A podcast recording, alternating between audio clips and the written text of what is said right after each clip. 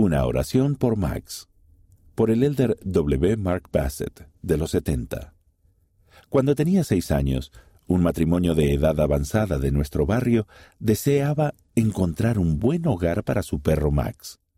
Ellos sabían que nuestra familia adoraría a Max, así que lo adoptamos.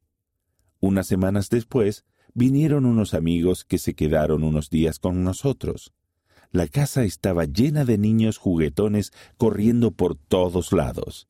Max estaba acostumbrado a un ambiente silencioso y tranquilo.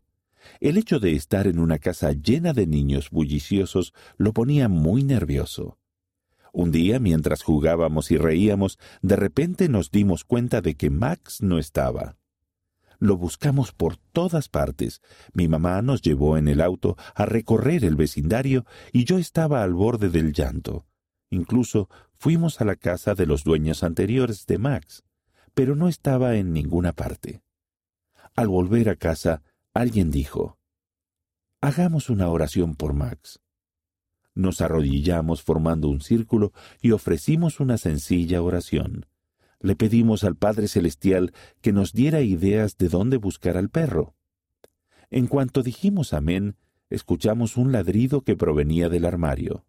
Era Max. El Padre Celestial nos conoce y nos ama a cada uno de nosotros.